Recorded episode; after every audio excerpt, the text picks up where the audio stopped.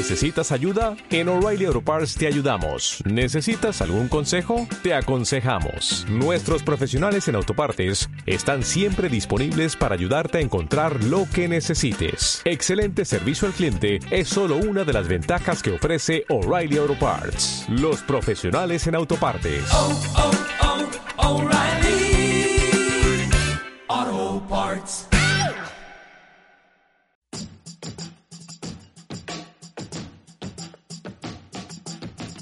Seguimos leyéndonos. Un podcast de la editorial libros.com.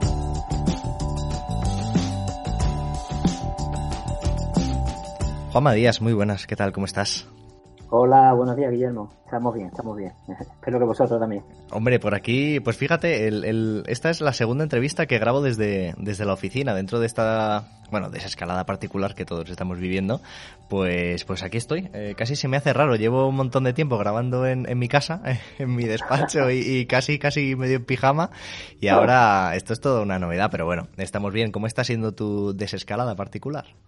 Bueno, pues más o menos bien, porque prácticamente yo no he cambiado, digamos, de vida, porque el tratamiento que estoy siguiendo lo he seguido, a pesar del confinamiento y tal, Ujú. he seguido con el tratamiento de manera regular.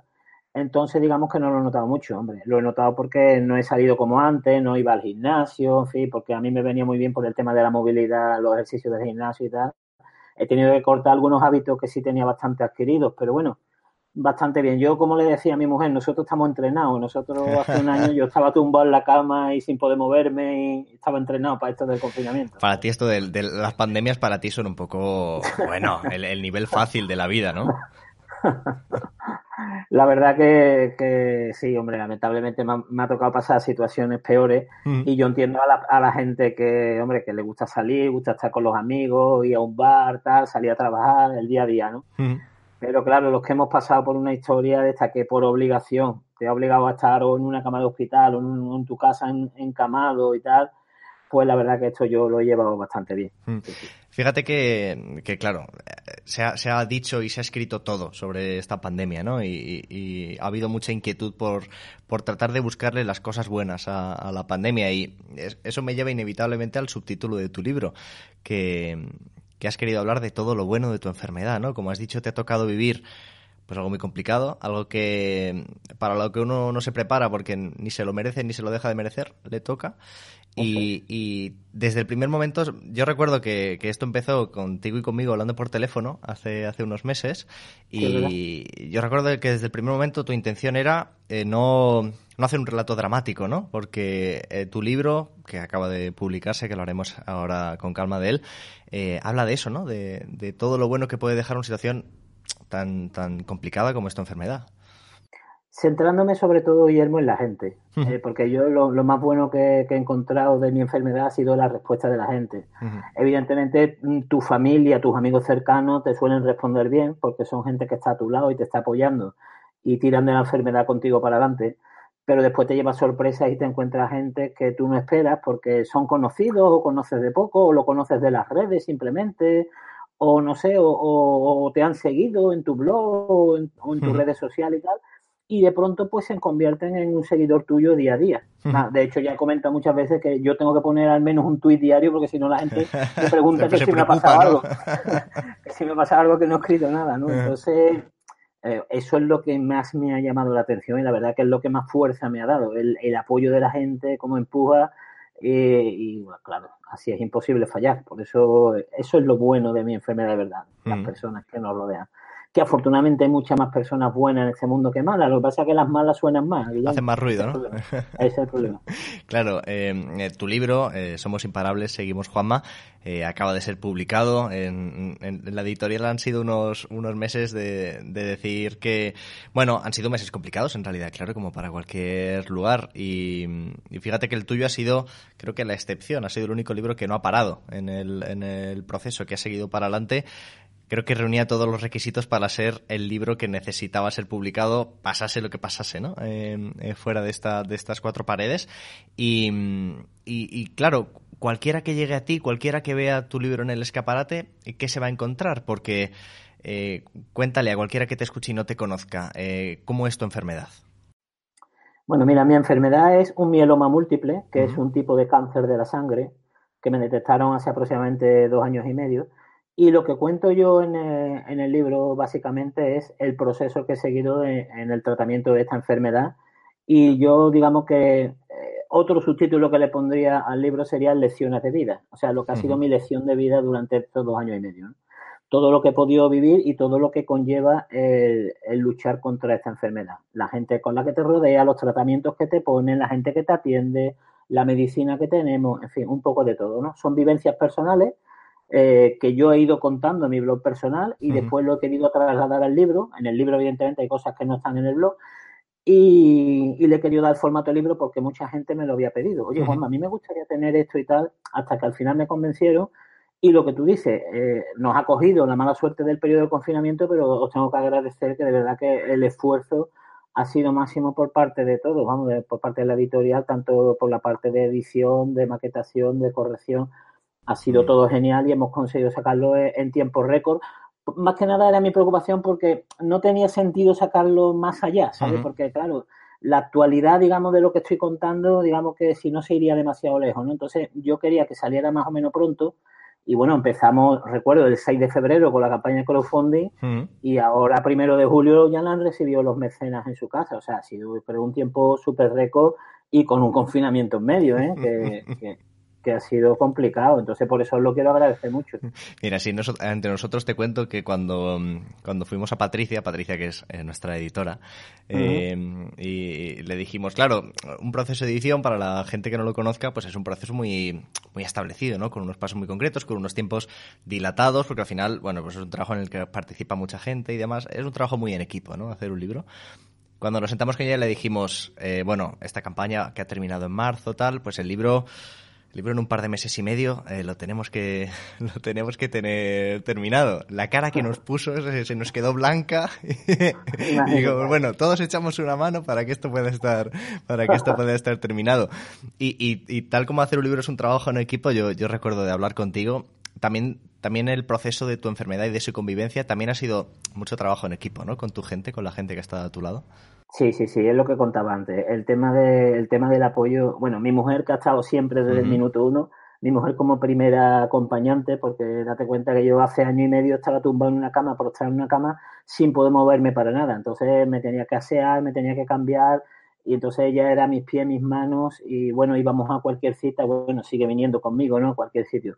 Entonces, el papel de mi mujer, vamos, eso es impagable. Hmm. Yo sigo como he dicho muchas veces y aparece en el post, sigo, sigo con la hucha puesta para ser del monumento. O sea, que, sigo ahí, que sigo echando monedita monedita porque le tengo que hacer un monumento, porque de verdad que como se ha portado conmigo, bueno, ya mis hijas, mis hermanas, mi familia en general, amigos, amigos que eran amigos simplemente y que se han convertido como parte de mi familia.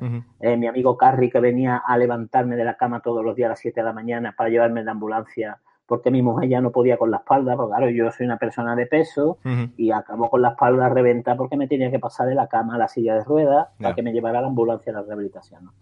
Entonces, eso ha sido un trabajo de equipo, pero grande, grande, grande. Claro, evidentemente esto uno solo no puede con él, ¿no? Esto te vienes abajo. Entonces son las cosas que te hacen tirar para adelante. Aunque uno tenga una actitud positiva, si estás rodeado de gente que te empuja, te ayuda y, y sigues para adelante, la verdad que se te facilita todo mm. mucho más.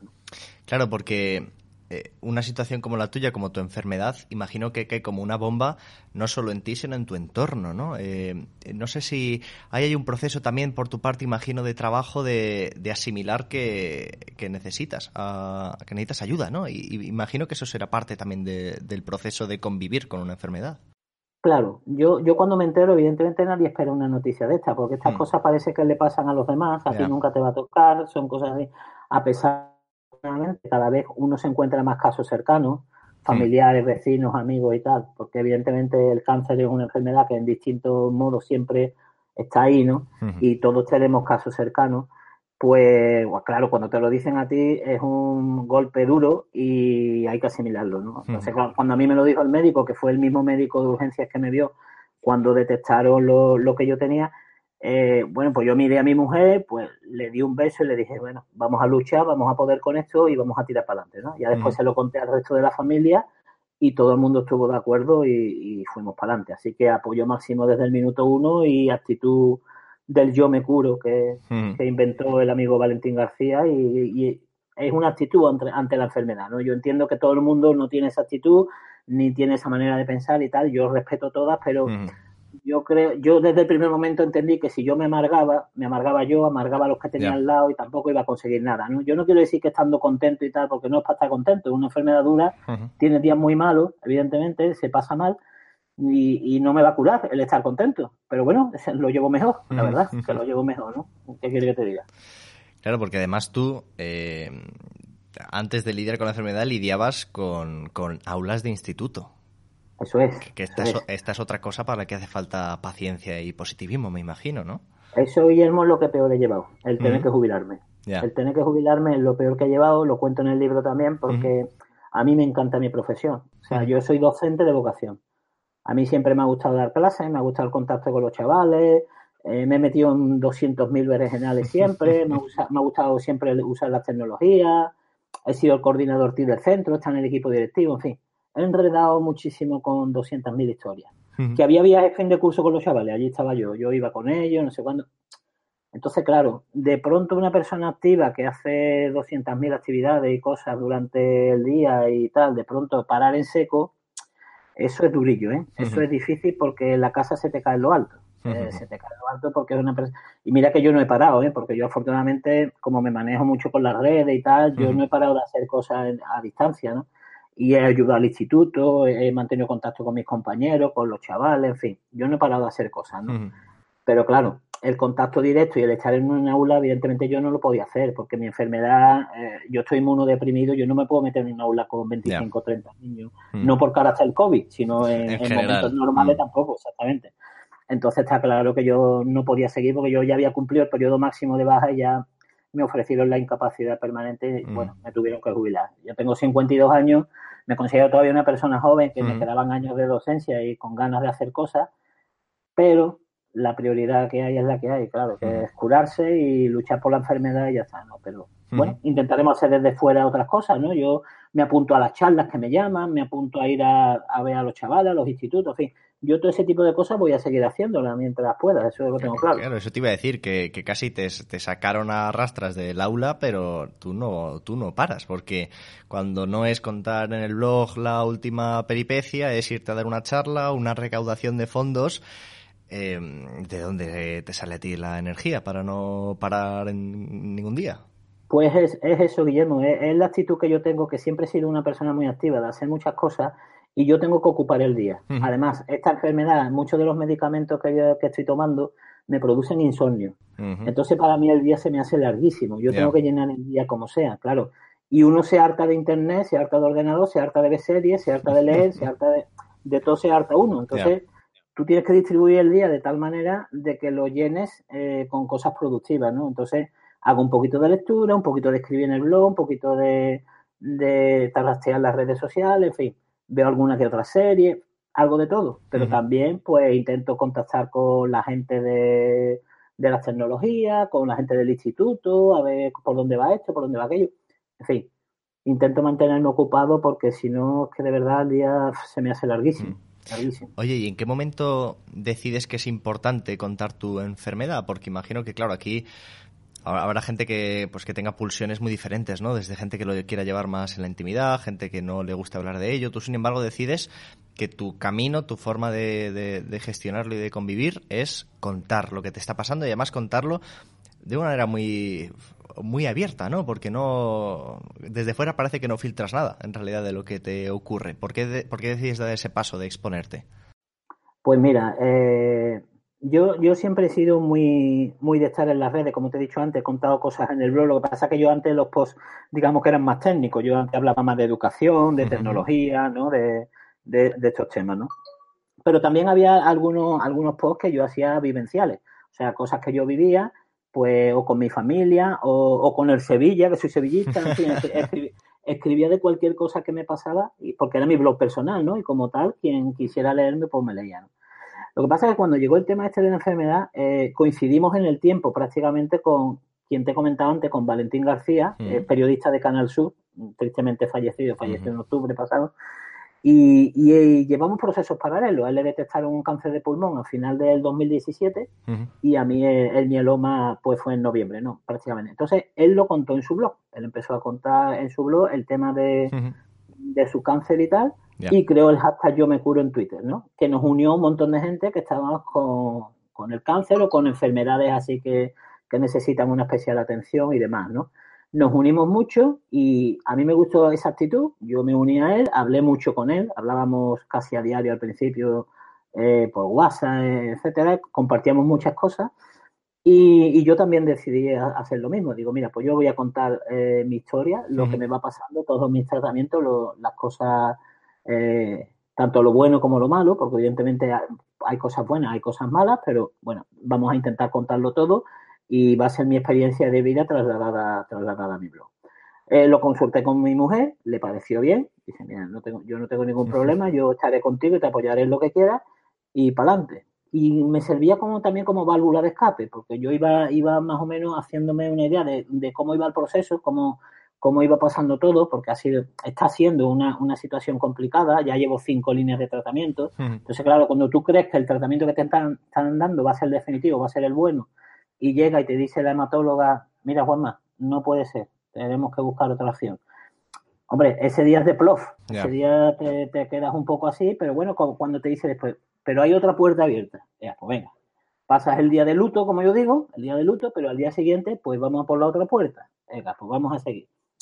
Entonces, todo eso me gustaba a mí trasladarlo y claro, mucha gente me preguntaba, me empezaba a decir por mensajes privados, por Twitter, por Facebook, en fin, por todas las redes sociales, me comentaba en el blog y claro, ya no podía parar. Yo ya entré en esa dinámica y, era ya un diario que tenía como que informar a la gente, ¿no? Porque la gente se preocupa de verdad. O sea, yo, yo es que detecto que no lo hacen de compromiso, o sea, que, son gente que se preocupa de verdad y que le interesa cómo estoy, cómo me encuentro, cómo le va mi merch cómo, ¿entiendes? Entonces, no quiero defraudarle. Entonces, no lo hago por obligación, evidentemente, lo hago porque me gusta y entiendo que les debo de dar una respuesta, se las debo.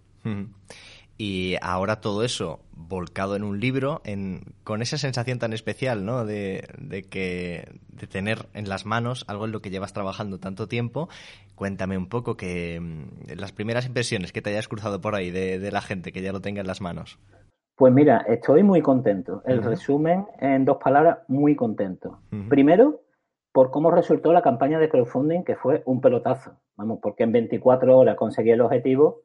Eh, fue una pasada. La verdad que yo me quedé un poco asombrado. Hombre, yo sabía que iba a ser una campaña buena porque tengo mucha gente que me sigue, mucha gente que me dijo, mira, yo me compro el libro y tal.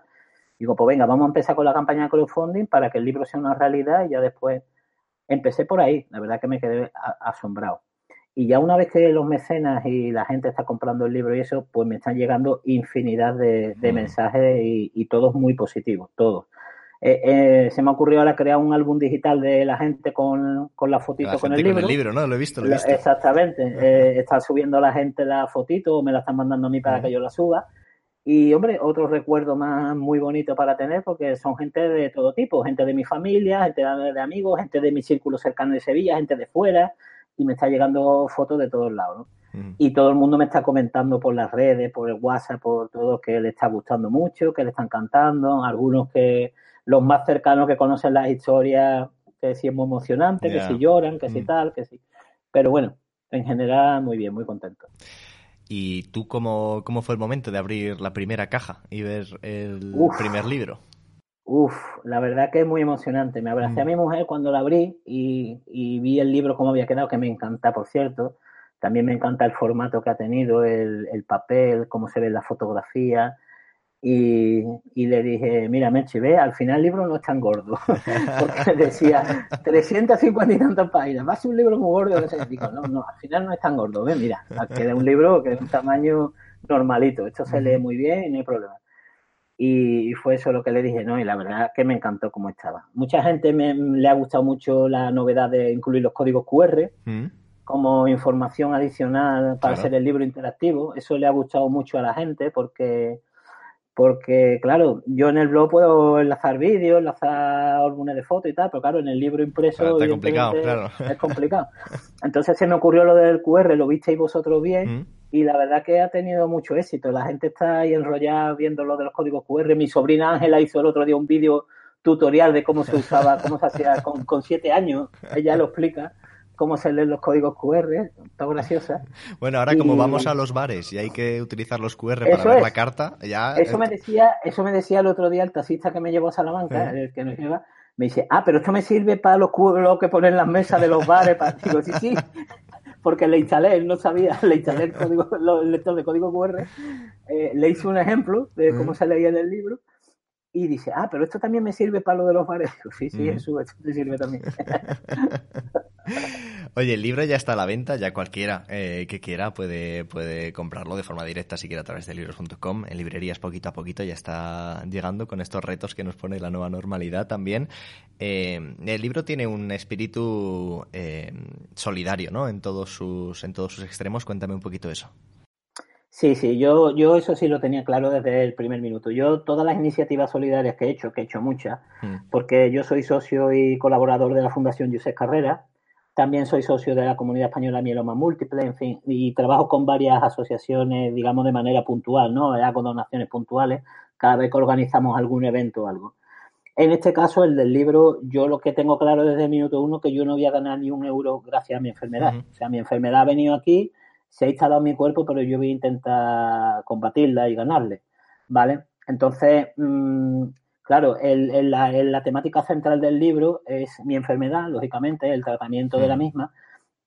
Y, se me ocurrió desde el primer momento que cuando decidimos publicar el libro y, las ganancias que correspondieran al autor, que en este caso soy yo, pues serían donadas de forma íntegra a asociaciones, entidades, fundaciones que luchen contra el cáncer y que apoyen la investigación. ¿no? Entonces ahí tengo una lista de, de nombrar la Fundación José Carrera, eh, la comunidad de mieloma múltiple, ASCOL, que es una, una asociación de Salamanca, eh, CRIS contra el cáncer, Asociación Española contra el Cáncer. Entonces todas esas asociaciones, eh, digamos, voy a, voy a hacerles donaciones puntuales conforme vayamos recibiendo los beneficios que, que el libro vaya dando y evidentemente pues para ayudar en lo que es lo que nos trae entre manos, que tenemos que acabar con esta lacra de este siglo que nos está dando mucha leña. Es importante, ¿no? El tema de la investigación. Imagino que tú ahora que lo estás viendo muy desde dentro, eh, que haya que haya que haya soluciones, ¿no? Que como tú decías, que cuando se cierre una vía se puedan abrir nuevas, ¿no? Que nos den un poco de esperanza. Es muy importante, claro. Cuando uno está ajeno a estos temas parece que, hmm. que, no existe y tal. Lo que pasa es que ahora con esto del COVID parece que se ha abierto los ojos, hmm. los ojos un poquito. Claro, pero los que lo tienen que abrir son los dirigentes y los gobernantes, que son mm. los que tienen que aportar de verdad y darle la importancia que tiene a la sanidad, a la investigación y tal, ¿no? Porque sin salud, evidentemente, ya no podemos seguir. Entonces, la salud es la prioridad número uno y no hay que considerarla como un gasto, el tema sanitario y tal. No hay que considerarlo porque es una inversión en personas. Entonces, claro, como lo consideremos como gasto, evidentemente cuesta mucho dinero. Pero claro, eh, para eso tienen que estar los gobiernos y demás. Entonces, mientras los gobiernos no apoyen lo necesario, pues tendremos que tirar de fundaciones, asociaciones y demás que, apoyan y que tiran y que, y que sabemos que están haciendo un buen uso, porque claro, eso es importante. Hay mucha gente también reacia con el tema de cuando se aporta, dónde va el dinero, eso también lo entiendo yo, ¿no? Porque ha habido mucho fraude, muchas cosas, ¿no? Por eso yo me limito a asociaciones que tienen su garantía, que saben lo que hacen, que mm. saben dónde destinan su dinero y no es un cualquiera que te está pidiendo dinero. Hmm. Fíjate, yo creo que tu libro, eh, que, es, que es para nosotros es muy importante, ¿no? Por todo lo que lo rodea y demás, pero creo que en el medio plazo también puede servir para que la gente se dé cuenta de esto que hablamos, ¿no? De la importancia de la investigación, de, la visibilidad de las historias, porque claro, tú eres tú eres, tú eres nuestra historia, ¿no? Y, pero pero hay, mucha gente que está en tu situación, ¿no? Gente que a lo mejor eh, no lo cuenta o que es menos visible porque no, no lo cuenta en un blog, por lo que sea, ¿no? Al final estamos muy acostumbrados y con el coronavirus creo que ha pasado un poco, ¿no? Estamos acostumbrados a ver cifras y cada historia detrás de cada número es, eh, es importante. Lo que tú decías, al final, entrar en la discusión del dinero es entrar en realidad en la discusión de lo que vale una vida. Y, y es complicado eso, es, es, muy, muy, muy complicado. Entonces creo que tu libro sí que puede ser importante para eso, ¿no? Que el día que lo coja una persona que no te conozca de nada y que te conozca a través del libro, tome conciencia de cosas que van más allá de tu historia. Claro, ese era otro de mis objetivos al, plasmarlo en el libro, porque eh, uno de los objetivos, evidentemente, es con los recaudados conseguir financiación para lo que te he contado antes, ¿no?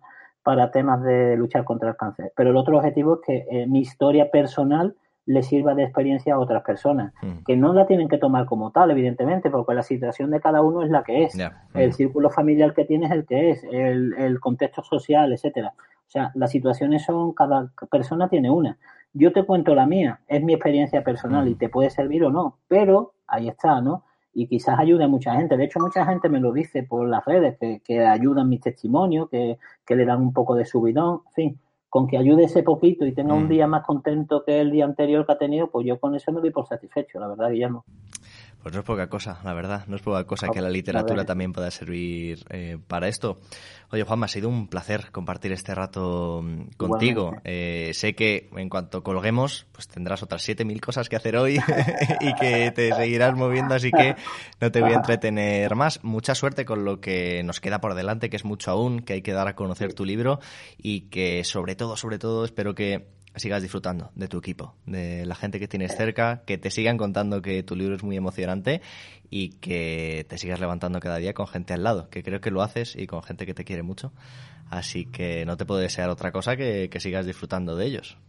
Eso, eso es lo importante, sí, seguir con mi gente, mi apoyo y, y para terminar agradeceros una vez más el, el acompañamiento que me habéis tenido, el seguimiento que habéis hecho del libro, con el cariño que lo habéis tratado y la verdad que me siento súper acompañado por vosotros y muy contento y ojalá hubiera una segunda parte y, y tiráramos para adelante y que acabara con el yo me curo, lógicamente. Vamos, Ese es el objetivo. empezamos mañana, si hace falta.